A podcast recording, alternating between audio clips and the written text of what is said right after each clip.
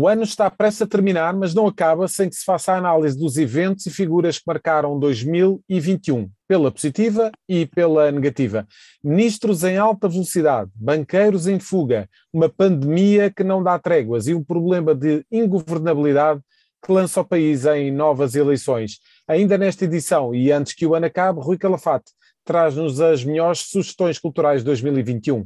Filmes, séries e livros que não vai querer perder. Bem-vindo, este é o 37 capítulo de Maquiavel para Principiantes, o podcast do Jornal Económico da autoria do especialista em comunicação Rui Calafate. Rui, e hoje temos uma edição muito especial com as escolhas do ano, como é de resto comum fazer-se nesta altura do ano, mas não querias começar o programa sem falar da atualidade e neste caso Sim. vamos falar do novo chefe do Estado-Maior da Armada, Gouveia Melo. Olha, espero que tenham tido, olá Zé Carlos, espero que tenham tido um bom, um bom tempo em família. Eu vou só, este, este programa hoje vai ser um bocadinho diferente, porque, como tu já lançaste, portanto, eu só vou falar a abordar este tema, porque este tema convém falar dele, e apenas uma pequena nota muito interessante sobre empresas, que é uma coisa rara de eu falar. E depois uh, irei falar dos factos do ano nacional e internacional e de mídia, as figuras nacionais negativas e positivas e as figuras internacionais, e depois terminarei, como tu disseste, com os filmes, livros e séries. Ora bem, eu queria começar por esta questão do SEMA. Nunca, de facto, em Portugal se perdeu tanto tempo a falar de um chefe de Estado maior de qualquer ramo das Forças Armadas. Como eu tinha dito há relativamente pouco tempo sobre este uh, vice-almirante que agora se transformou em almirante, eu quero realçar o seguinte. Como todos nós sabemos, o almirante Gouveia Mel, que ninguém conhecia, diga-se de passagem, como aliás ninguém conhece a maior parte dos militares, o que é perfeitamente normal, porque os militares é para estarem nos quartéis. Gouveia Melo era um homem que foi apresentado, Zé Carlos, não sei se tu te lembras, com o condão de ser um homem muito discreto, e um homem de perfil baixo, portanto, que iria apresentar a sua, uh, iria desempenhar a sua missão na Task Force de vacinação e depois voltaria, sem barulhos, para a sua, a sua função, no caso da Armada. Ora era bem, um, um operacional, não é, Rui? Era um operacional que veio fazer aquilo que todos nós sabemos, que era uma questão de logística, foi o que ele veio fazer. Porque vamos lá ser sérios. Eu não conheço as opiniões do vice-almirante, agora almirante Gouveia Melo, sobre uma série de temas que gostaríamos de saber. Portanto, quando se fala em Gouveia Melo para Presidente da República, eu, desculpem dizer, todos os portugueses, tu Zé Carlos, eu, quem está, não está a ouvir, tem todo o direito de ser candidato a Presidente da República. Mas para lá chegar, convém que às vezes as pessoas não tenham ídolos com pés de barro. Eu recordo já um nome, que todos vão recordar, Fernando Nobre. Era da AMI foi candidato, até teve um excelente resultado. Depois lembram-se do que é que saiu sobre o aproveitamento familiar da AMI. Aquilo que eu estou a dizer vem nos jornais. Depois, no que ele deu, cada um sabe do que é que gosta, respeita ou não respeita. Eu nunca tive grande consideração por Fernando Nobre. Estou a dar um exemplo. Tivemos outro candidato que depois seguiu efetivamente a sua vida. Lembra-se de Sampaio da Nova apareceu, também teve um excelente resultado, foi candidato a Presidente da República. O que é que eu quero dizer com estes dois casos? É aquilo que eu acabei de dizer para provar. Qualquer pessoa pode ser candidata a Presidente da República. Isso, ninguém está inibido desse direito. Não convém é criar novas. Eu, como, eu disse há pouco tempo na CNN, quando, foi, quando se falou desta questão do, do, do Gouveia Melo, nós em Portugal somos um país que gosta de dizer mal. E unanimidades há poucas unanimidades, quais é que são assim as três figuras, se eu te perguntasse, Zé Carlos, que são mais consensuais para os portugueses? Eu, e mesmo consensuais, alguns sempre, quando há uma franja de pessoas que depois não gostam deles, mas vamos lá ver, quem seriam os três mais consensuais? Cristiano Ronaldo, o comendador Rui Nabeiro, que é uma das pessoas mais simpáticas e para toda a gente, não é? talvez seja a pessoa mais unânime em Portugal, e o general Ramalhianos. Mesmo assim, ainda há muita gente no PS que não se esquece da sua tentação de fazer um partido político no tempo de 1985 com o PRD. Ora bem, o Gouveia Melo foi quase colocado num pedestal por alguns órgãos de comunicação social, nomeadamente mais à direita. Eu gostava de saber era o que é que o Gouveia Melo pensa sobre a TAP, sobre a eutanásia, sobre o sistema político e eleitoral. Depois de nós sabermos tudo isto, é que se pode falar de um perfil presidencial. Porque o que nós estamos a ver, o que é que nós vimos? Nós vimos um homem que desempenhou bem a sua função, a quem os portugueses devem estar agradecidos. Se for condecorado, acho muito bem. Agora, meus caros amigos, o que foi prometido é que ele acabaria a sua missão e voltava para o quartel, correto? Ora bem, o que é que nós vimos? Nós vimos o Gouveia Melo a dar autógrafos, selfies, ir aos programas todos de televisão, até capas de revistas sociais, como eu gosto de chamar revistas que exaltam a mediocridade, etc. Portanto, o doutor, o senhor, dia doutor, doutor porque era quase, ele aparece tantas é quase, vezes, é quase, é quase. Uh, o, o, o Almirante Gouveia Melo tornou-se uma rockstar e ganhou o estatuto de rockstar. E o que é que aconteceu? Isto está tudo mal explicado, quer dizer, então tínhamos um SEMA menos escalado, foi nomeado em março e sai agora, mas como tu te lembras, em setembro, o Marcelo Rebelo de Sousa desautorizou o Ministro da Defesa quando propôs o Gouveia e Melo, então na altura desautorizou, e agora já aceitou. E depois saem notícias que o Marcelo só lhe queria dar posse depois das eleições. Então, vamos fazer aqui uma leitura. Então nomearam este cavalheiro para quê? Pá, eu tenho que dar esta leitura. É que nomearam para o calar. Nomearam para ele voltar, porque ele foi aquilo que eu disse na CNN. já andava em roda livre, não é? Rui? Já andava em roda livre e aquilo que eu disse na CNN, pá, tenho muito gosto naquilo que disse, porque fui o primeiro a dizê-lo em Portugal. O que o Gouveia Mel disse naquela conferência no aniversário do Diário de Notícias, que era desta água, não beberei e eh, não, não, o futuro a Deus pertence, o que, aquilo, o que ele quis dizer ali foi um recado para dentro das Forças Armadas e para a classe política. E a ameaça que ele fez, velada, foi: ó oh, meus amigos, ou resolvem o meu problema, e o problema dele é a ambição dele, efetivamente, não é uma ambição da política, era uma ambição de ser chefe de Estado-Maior da Armada e depois, se calhar no futuro, ser Senfa, chefe de Estado-Maior-General das Forças Armadas, e portanto o recado foi este: ó oh, meus amigos, ou resolvem o meu futuro, ou eu vou brincar à política porque sou o gajo mais popular do país. Foi isto. O resto é conversa. O resto é uma série de comentadores que nem sabem o que é que estão a dizer, porque nem sabem de política e continuam a comentar política.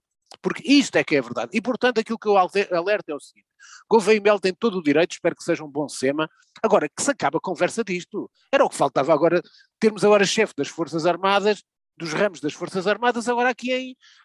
O Exército é para estar. E é para estar para garantir a segurança e a coesão territorial não é para andar a fazer notícias, nem intrigalhadas. Querem brincar às intrigalhadas, mudem de profissão. Olha, dediquem-se à política. E, portanto, é tempo de não criarmos ídolos que podem ter pés de barro. Cuidado com os ídolos à pressa. E cuidado quando nós nem conhecemos a cabeça das pessoas a que estamos a idolatrar. E, portanto, era esta nota de racionalidade e de bom senso, como já me conhecem.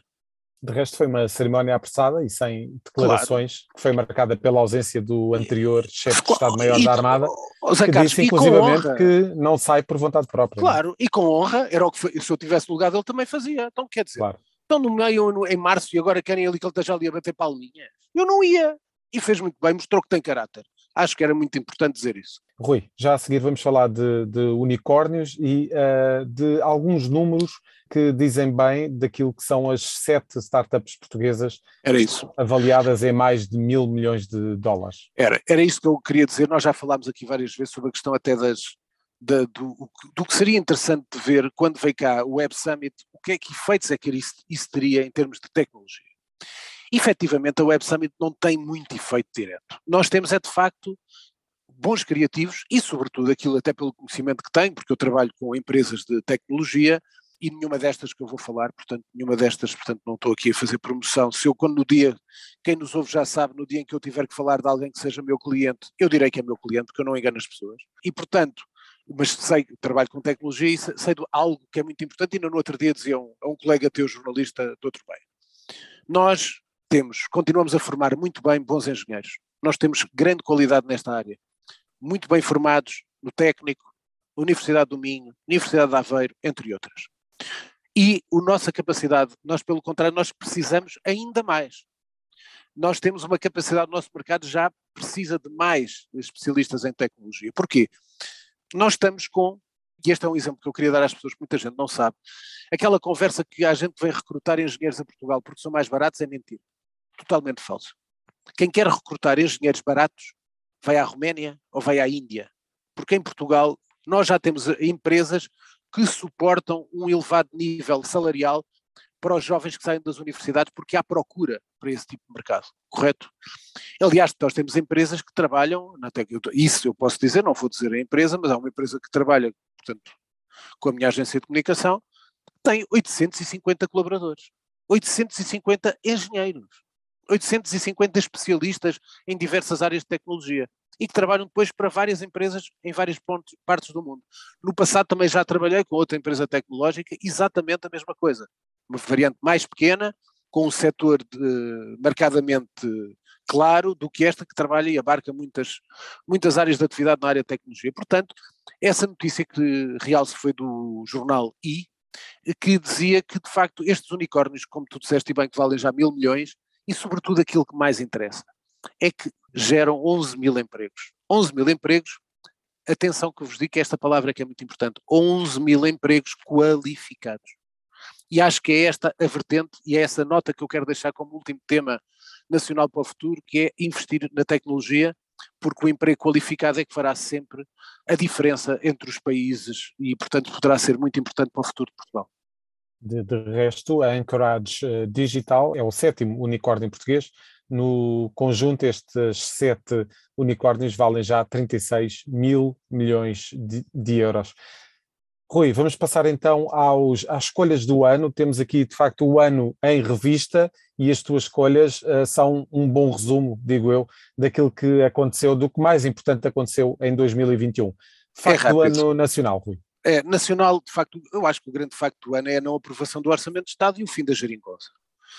Este é que foi o que vai mudar as coisas, ou poderá não mudar, vai depender das eleições, mas efetivamente nós contaríamos com um ciclo governativo maior se a geringonça portanto, se os partidos, o Bloco de Esquerda e o PCP, viabilizassem o orçamento, isso não aconteceu, e portanto vamos estar dependentes neste momento de um cenário de governabilidade ou de ingovernabilidade das eleições de 30 de janeiro, algo que se não houvesse este termo da geringonça, isso não aconteceria. Portanto, acho que é um facto muito relevante e que poderá mudar ou não o ciclo político. E se não mudar e se continuar tudo na mesma, se não houver maiorias absolutas, naturalmente cairemos num cenário de invernabilidade e poderemos cair naqueles tempos em que Itália tinha governos quase de ano a ano e, portanto, acho que ninguém, não, não nos interessa minimamente, e o cenário vai ser muito clarificador, ainda ontem vimos na entrevista de António Costa, veremos também a entrevista de Rui Rio à CNN, é claro, ou eu ou eu, foi o que disse António Costa, portanto vamos ter uh, um, duelo à séria pelos dois blocos de esquerda e direita, uh, Rui Rio a jogar ao centro e António Costa taticamente e estrategicamente a querer sugar o eleitorado de esquerda para o PS. Portanto, vamos aguardar até dia 30 de janeiro, mas este foi de facto o facto nacional mais importante para mim. E as legislativas são já daqui a um mês. O facto do ano internacional, Rui, é impossível fugir aqui é. à pandemia. O facto internacional do ano, para mim, é nós não conseguirmos, estamos a, a arrastar o mundo num, num mundo de pandemia. E, portanto, continuamos a falar das vacinações e eu continuo a dizer isso. Continuamos à espera do tal comprimido que se fala da Pfizer, que poderá ser uh, agora aprovado e entrar em breve, julgo que até ao primeiro semestre de 2022, mas é um cenário de pandemia, o mundo continua a fechar durante dois meses. Estes meses de inverno voltamos a ter este cenário. Há países já confinados, a Holanda, por exemplo. Estamos a ver números de novos infectados a subirem em todo o mundo. Itália, França, Espanha, eh, gravíssimo. Eh, Portugal também vai subir, hoje ainda com um número mais baixo, mas subirá naturalmente, porque, como é sabido, houve menos testagem no dia 25 e no dia 26. Portanto, hoje, quarta-feira, hoje, perdão, hoje é terça, portanto amanhã, quarta-feira, já os números já retratarão melhor a realidade e, portanto, os números serão sempre acima dos 10 mil casos, o que é grave. Agora, o lado mais eh, positivo da questão é que, efetivamente, e temos de dizer isso, ao nível de, dos, dos casos em, em UCI e ao nível de, de, mortes, felizmente não estamos a atravessar o martírio que passámos no ano passado, que foram números assustadores e que felizmente esperamos que assim seja, mas sobretudo aquilo que eu desejo é, com tantos cientistas, com tantas mentes brilhantes no mundo, é que se unam, que os povos também se unam para que haja mais vacinas pelos países mais desfavorecidos, que é de onde têm estado a emergir e podem emergir futuras novas variantes, e que se unam para descobrir algo que seja uma cura e a cura passará pelo lado dos comprimidos ou por um tratamento e não apenas pela vacina, como, como nós já sabemos, a vacina dá-nos alguma proteção, mas não nos salva do vírus, nem não nos salva também da transmissão do vírus. Portanto, esperemos que as vacinas de nova geração sejam melhores e que haja um tratamento e esperemos muito esperançoso estou eu para que haja um comprimido que seja para quem tenha Covid que possa ser ultrapassável e aí sim passaremos de uma pandemia para uma endemia. Rui, neste programa temos sempre uh, temas de mídia para tratar e por isso tens aqui uma escolha relativamente ao facto do ano ao nível dos mídia e, uh, neste caso, de facto, o nascimento da CNN Portugal Acho é, é absolutamente é incontornável é, neste panorama. É. Acho que sim, acho que em termos de mídia não houve novidades nenhumas, a grande novidade foi efetivamente a criação da CNN Portugal, Uh, em termos nacionais, como é óbvio, e portanto acho que a CNN arrancou, uh, os dados dizem, o Nuno Santos publicou, uh, é público, portanto que no, no primeiro mês a CNN está na liderança dos canais exclusivamente informativos, e em segundo lugar no global do cabo, portanto em primeiro lugar continua, diga-se, a CMTV, e em segundo lugar a CNN, mas dos exclusivamente informativos, portanto CNN, SIC Notícias e RTP3 está a liderar, está com 2.2 da audiência média. E a SIC caiu para baixo de 2 pontos. E, portanto, há efetivamente, quer se queira, quer não, pode ser efeitos ainda do fator novidade, mas a grande novidade é que, de facto, a CNN ultrapassou a SIC Notícias, o que à primeira vista poderíamos ter no primeiro dia, no segundo dia, esse tal fator de novidade que conduzisse as pessoas a irem conhecer o novo canal e depois, se não gostassem, que se fossem embora. O que é verdade é que não se foram embora não estão com as audiências, como é óbvio, do primeiro dia, onde chegaram a ter 3 pontos, 4 pontos de audiência. Mas estão nos 2.2 consolidados, estão ali naquela média, ao fim de semana um bocadinho mais baixo, mas isso também assim que está ainda mais baixo. Agora, chamo só, deixo esta nota. Acho que era importante refletir isto, até porque somos nós que pagamos, e eu, atenção, que seja bem uh, claro, eu sou um defensor do Serviço Público de Televisão. Mas o Serviço Público de Televisão com qualidade e que tenha alguma audiência. Portanto, eu chamo a atenção que a CNN lidera, ultrapassou a SIC, a SIC Notícias é um grande canal, como é óbvio, de informação, a RTP3 está com 0,3, 0,4 audiências. Acho que era tempo de se calhar algumas mudanças serem feitas, não basta apenas mudar um cenário, não basta mudar os apresentadores do 360, tirar Ana Lourenço do ar e pôr a Ana Maria Nobre e mais o outro senhor que apresenta com ela, e se calhar mudar um pouco aquela grelha, porque a grelha está completamente envelhecida, como dizia uma pessoa com graça, a RTP3 parece assim notícias há 20 anos. E portanto, como é uma cadeia que é paga por todos nós, era bom que os responsáveis olhassem com, algum, com alguma ambição e procurassem mais qualidade, porque infelizmente os dados das audiências são avassaladores de maus para a RTP3. Rui, aqui nas figuras nacionais do ano temos uh, uma, um conjunto muito vasto e, e variado, diria. É, Ban eu, um, ban um, banqueiro. Ah, ok, é, muito bem. Vamos, vamos, não, vamos passar para as escolhas. Sabes? Não, mas é só para, para, para ver aqui a variedade. Banqueiros em, em, fuga, ministros em alta velocidade, certo. coordenadores do plano de vacinação contra a Covid-19 e um treinador que uh, está a fazer render os 10 milhões é. de euros que deram por ele.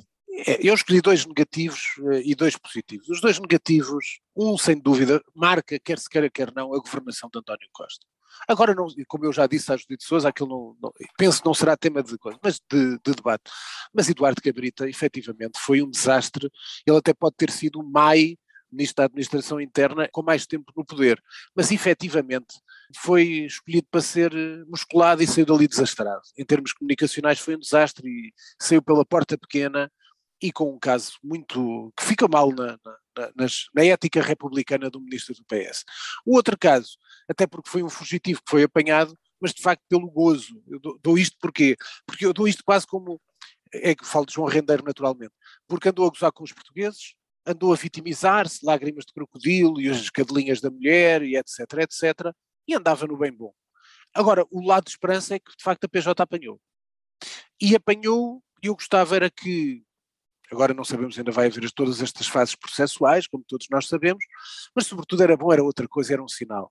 Não é questão do apanhar, porque a PJ ao fim e ao cabo já apanhou uma série de gente. Era que houvesse justiça e aquilo que eu digo sempre, se são inocentes, que sejam ilibados. Se são culpados, que sejam condenados. E para a prisão onde eles devem estar, se for assim o caso. Sempre com a presunção de inocência, mas há muitos casos que nós estamos à espera de respostas há anos e, portanto, andam por aí operações Alzheimer. E, aliás, deixa essa nota que é perfeitamente outra gozação.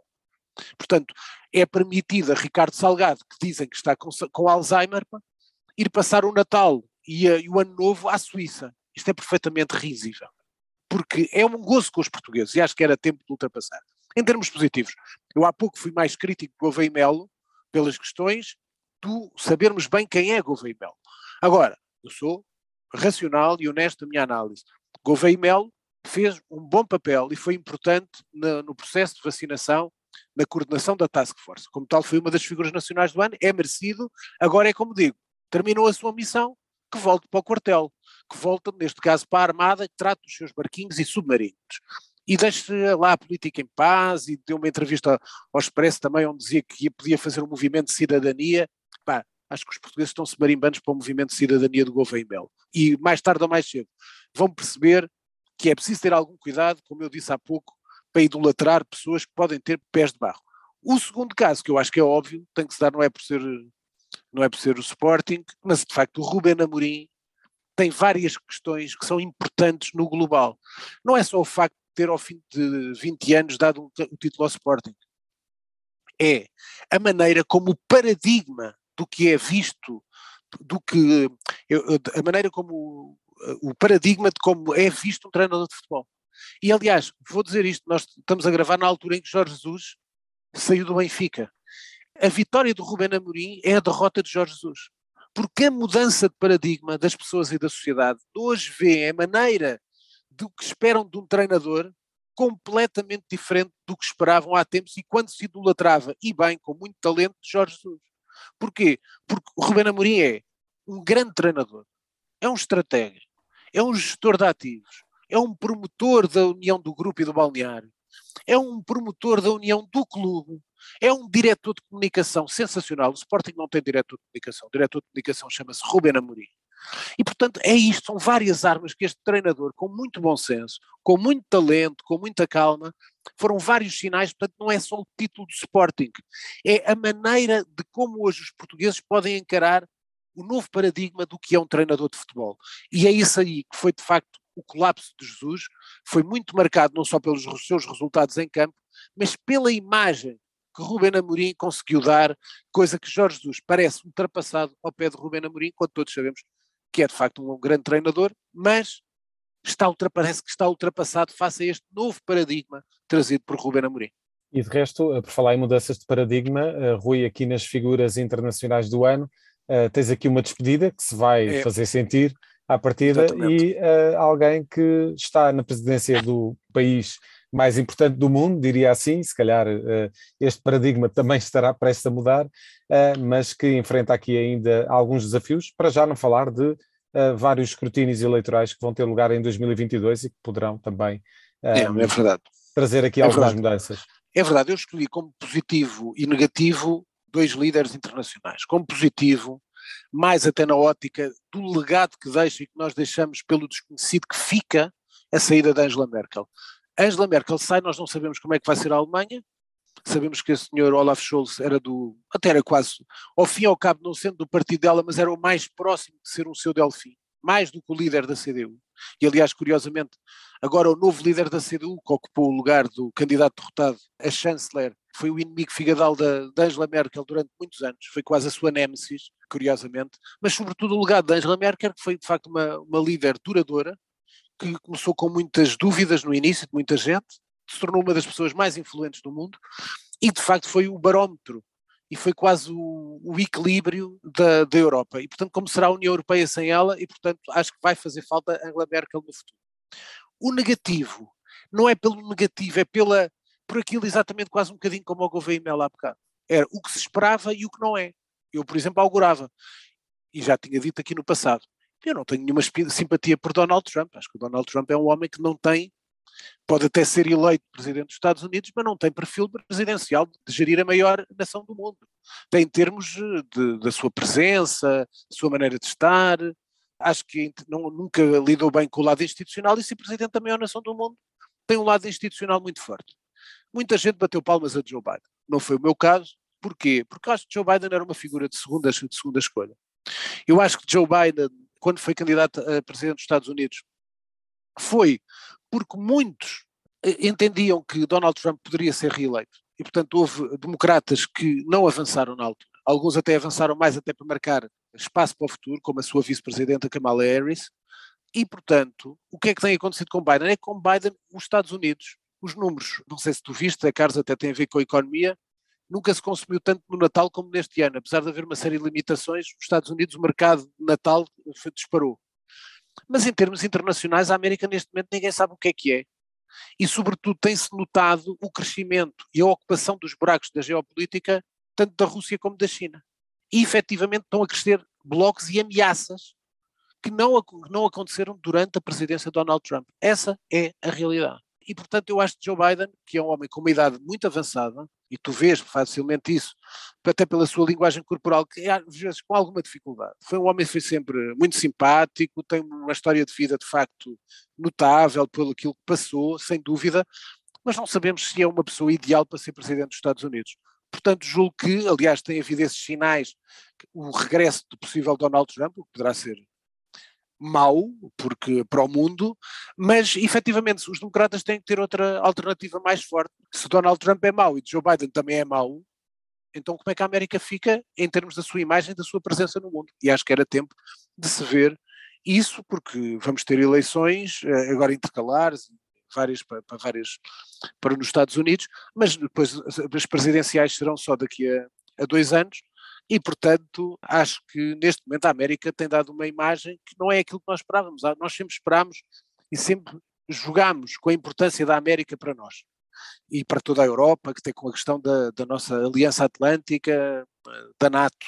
E, portanto, acho que era importante termos uma América forte com um presidente como deve ser, sinceramente. Rui, para terminar, temos aqui as escolhas culturais Ora bem, então do vamos ano. lá. Olha, eu vou começar por uma categoria. Eu, eu ontem pus isso, portanto, pus o meu mural no Facebook Portanto, quem for ao, o, ao ouvinte do Maquiavel para principiantes, a quem eu agradeço muito esta atenção, se calhar vão ver categorias antes daquilo que eu, escrever, que eu escreva no Facebook. Portanto, vou começar pelo que eu já escrevi, os dois melhores policiais do ano, até te os mostro, eu tenho aqui de ontem. Um já tinha falado dele aqui, do Ragnar Jonasson, que é islandês, da saga da Ula, ele tem outra do Aritor, e o outro policial que é absolutamente fabuloso, desculpem dizer, chama-se Verdades Ocultas, é sueco, Jort and Rosenfeld, é escrita a quatro mãos. Este é o sétimo volume da saga do Sebastian Bergman. E eu aconselho, quem quiser, isto é da Suma, não comecem pelo sétimo, vejam, aliás está lá indicado no, no, livro, vem sempre lá o nome de, na última página vem toda a saga, portanto que comecem com os Segredos Obscuros, que é o primeiro, porque é uma história que eh, a evolução dos personagens vai decorrendo já nestes sete volumes. E a maneira como termina este dá-te ligações para o passado que tu não estavas à espera e abre-te o gosto, o engodo para o oitavo que virá e estes livros policiais passam absolutamente geniais.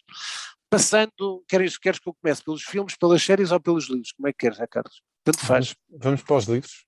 Então vais para os livros. Então olha, eu vou começar aqui que tenho uma série de livros para vos dizer e eu vou dizer um pouco mais devagar, até porque queria lê-los com, com, atenção, até para, para estar com, com calma. Portanto, olha, há dois livros, aliás, um até te mostro, porque é o livro que eu estou a ler neste momento, é um livro absolutamente sensacional.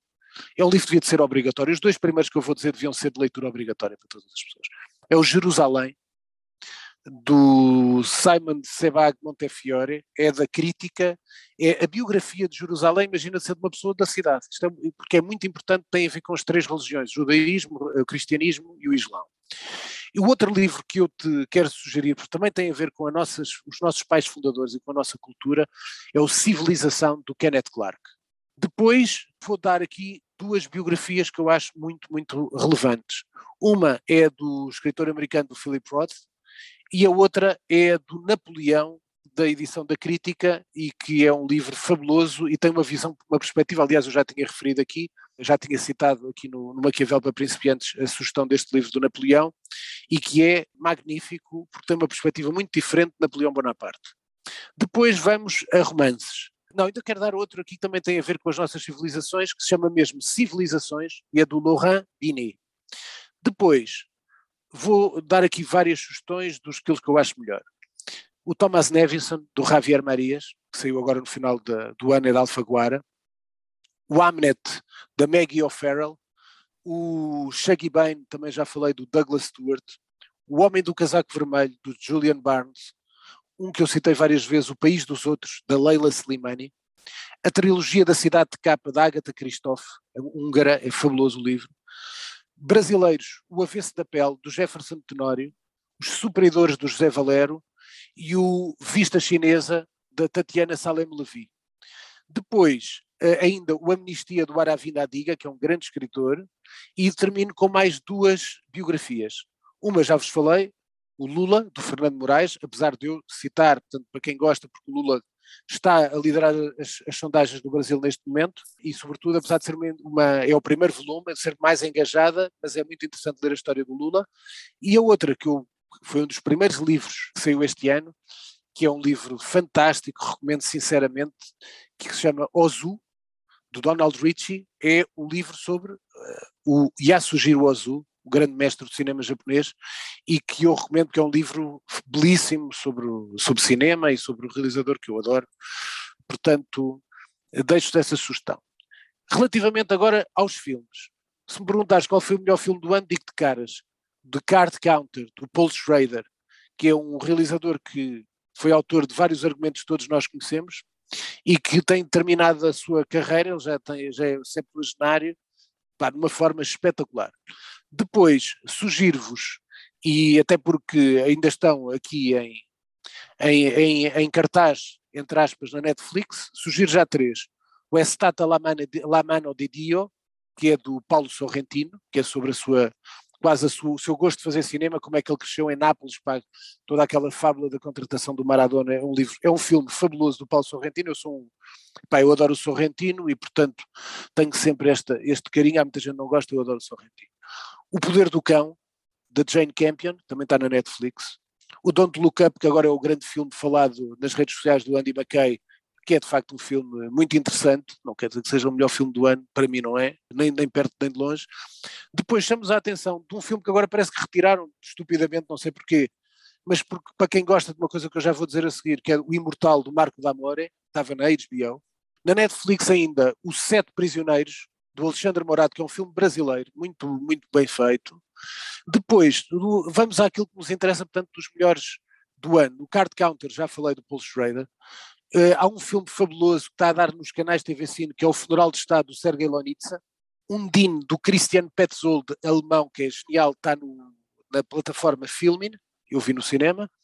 Depois já, acho que já vos tinha falado, Mães Paralelas do Pedro Almodóvar, Os Três Andares do Nani Moretti, o Spencer do Pablo Larraín e depois o Carlos Camaradas do Konchalovsky já não está, e um filme que está também nos canais de cinema e deu há pouco tempo no TV Cine, que é de facto, em termos de papel, é um papel deslumbrante do Anthony Hopkins, o pai do Florian Zeller. Portanto, acho que ficam com uma grande escolha de cinema. Alguns ainda estão em cartaz. Os principais, o Card Counter, os Três Andares, o Spencer, o Meios Paralelas, estão todos no cinema.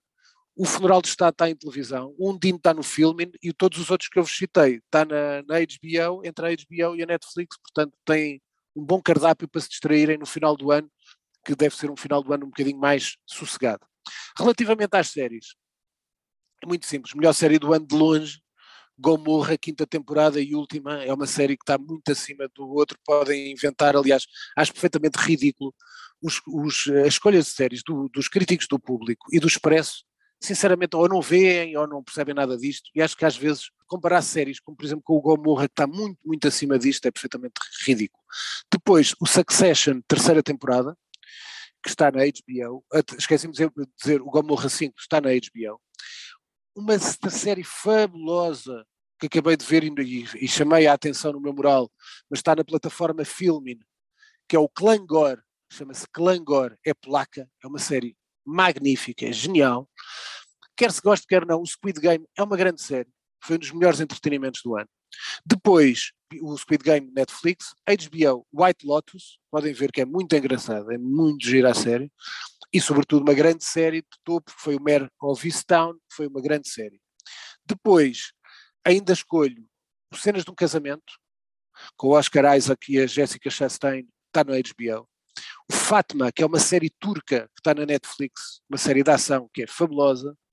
O The Serpent, também na Netflix, outra série fabulosa, e o My Name, que é uma série coreana também, sul-coreana, que está na Netflix, portanto tem outra escolha. Em canal que está aberto a toda a gente, chama a atenção, há bocado nos, filmes, esqueci-me que aqui embaixo a nota, esqueci-me também na Filmin, há um filme com, que é chama-se France, do Bruno Dumont, recomendo também, que é uma comédia muito interessante sobre a televisão. Mas para terminar, deixo apenas uma série que está aberta, portanto está podem buscar, ir atrás, está naqueles canais também abertos, que é na Fox Life, que é, eu já vos tinha aqui sugerido, o American Crime Story Impeachment, que é baseado na história da Monica Lewinsky e do Bill Clinton, que está fabulosa a série, vai para aí no quinto episódio, acho eu, e portanto acho que é uma série magnífica, e portanto ficam com grandes propostas, acho que foi uma, se fez assim, portanto vou, espero que aproveitem as sugestões, porque como eu costumo dizer, sem lazer de qualidade não há produtividade e a cultura é a melhor vacina contra a ignorância e os ignorantes. E portanto eu a mim, eu lastimo muito, eu aliás disse ontem e continuo isso, acho que era, é a minha mensagem, se querem, é aproveitarem o tempo mais com a cultura. Claro que, se me perguntas, Zé Carlos, claro que eu gosto de futebol, eu vejo futebol, bastante futebol, eu gosto de desporto, claro que gosto de desporto, mas não é isso que pode consumir o tempo, não é isso que nos pode ocupar o dia durante 10 horas a ouvir debates de futebol, para trás e para a frente. Não, há tempo para tudo. E, portanto, se conseguirem gerir as vidas, toda a gente vai dizer, ah, pá, mas tu não tens filhos e tens tempo para isso, pois está bem, mas eu ainda trabalho também. E, portanto, eu tenho que gerir, e tenho, agora sou comentador CNN, portanto, também tenho que lá ir a horas, já fui às, 20, às 21 horas ao Jornal da Judite Souza, ao Jornal da Cristina Reina, como fui de madrugada, portanto, eu tenho que gerir e hoje era para ir ao almoço, como te contei, até com uma história que eu contei aqui ao Zé Carlos antes da gravação. Hoje era para ir, mas hoje foi o, Jorge Jesus foi despedido, portanto até era para ir ao Jornal do Almoço e, portanto, como é natural, breaking news impõe-se, o que é notícia impõe-se e, portanto, fica, ficará para amanhã. Mas o, que é, o apelo que eu vos deixo é este, aproveitem os tempos em que possam, às vezes eu costumo dizer, até podem ler um livro de porcaria, podem ler um livro que nenhum deles que esteja aqui nestas notas, que são os melhores livros do ano de longe, eu de literatura, para quem não sabe, eu tenho uma biblioteca de mais de 4 mil livros. A minha vida é isto, eu adoro ler, eu estou há muito tempo a ler e infelizmente tenho de trabalhar, se eu fosse milionário, lia e se calhar ia tentar fazer alguma coisa que eu gostava no futuro, que era escrever. Escrever um livro, não é? escrever, escrevo todas as semanas no Jornal Económico, no Record, coisas que gosto muito de fazer. E esta semana até na última página do Jornal Económico, portanto tive muito gosto, o título do artigo chamava-se O Subconsciente do Rui Rio. E portanto, aquilo que eu apelo é, aproveitem o ano, é a mensagem que eu vos digo, de saúde, sorte e sucesso para 2022. É um gosto estar convosco, agradecer a atenção que todos me dão, as sugestões que me mandam, mesmo algumas pessoas que às vezes me enviam, no outro dia apanhei dois senhores, eu nunca tinha ido à caixa de spam do meu Messenger, tinha lá um senhor a chamar-me nomes, isso também é muito obrigado e agradeço, porque é o ódio que às vezes me dá mais força, portanto eu adoro. Por isso é, por isso é que eu gosto, para? Eu gosto que gostem de mim, mas eu também adoro que me odeiem, porque às vezes mentaliza-me e dá muita força, é isso que nos dá caráter. E outro senhor que por acaso diz que gosta bastante do, do, do, aqui do programa, do Maquiavel para principiantes, mas que não compreendia algo, às vezes com algumas coisas, isso é perfeitamente natural, não, não concordar, e eu estou aberto, como é naturalmente, como é natural a que as pessoas possam gostar ou não gostar, quem gosta, gosta, quem não gosta, olha, tem outros, tem outros com certeza para seguir. E, portanto, aproveitem o tempo da melhor maneira possível. Nós não sabemos quanto tempo é que cá estamos. Isto da saúde, enquanto não houver endemia e continuarmos da pandemia, pá, nós, isto é uma lotaria, a verdade é essa. Esta conversa de virologistas, epidemiologistas, esqueçam, é uma lotaria, a verdade é essa. E, portanto, aproveitem o melhor do tempo. E o melhor do tempo é com cultura sinceramente. Claro que é com as famílias, com as pessoas de quem se gosta, mas para lá disso é a cultura. Portanto, aproveitem o tempo com livros, séries, cinema, de qualidade de preferência, mas às vezes também, mesmo que leiam outra porcaria qualquer, mais vale ler alguma coisa do que não ler nada. Mais vale tentar crescer, uma pessoa desenvolver os seus conhecimentos, do que viver na ignorância e quase só quase na, nos baixos sentimentos e nos ódios e nas, nos lamentos, etc. E, portanto, cresçam, cresçam com a cultura. E quando eu digo cresçam, digo isso a mim próprio. Eu não consigo crescer todos os dias só a ler jornais. Eu tenho que crescer com cultura, com livros, com séries, com, com cinema. É isso que me faz desenvolver e acho que é isso que faz desenvolver todas as pessoas. É a mensagem que eu deixo. Aproveitem o tempo da melhor maneira possível. Um grande abraço para todos, um desejo para, muito forte de saúde, sorte e sucesso para 2022, com um abraço especial para o Zé Carlos, para o Nuno Braga, que está doente, portanto, lá em Braga, e que rapidamente, e para a Chi, que nos tem acompanhado agora nos últimos programas, mais uma vez, e que agradeço muito e que continuemos assim com este modelo de sucesso. Tem corrido bem, graças, sobretudo, a quem nos ouve. E é com toda a motivação que vamos eh, regressar em 2022. Um agradecimento especial também ao Rui Calafato e também ao Nuno Braga, Chinara Riana e Luís Gomes, que nos acompanham nesta produção do Maquiavel para principiantes. Fecha assim o último programa de 2021. Obrigado, Rui. Até para a próxima semana, Obrigado, já em 2022. Este é um podcast da autoria de Rui Calafate, conta com a condução de José Carlos Lourinho e o som é cuidado por Luís Gomes. A música está a cargo de Casper. Fechamos o manual. Até para a semana. Bom ano.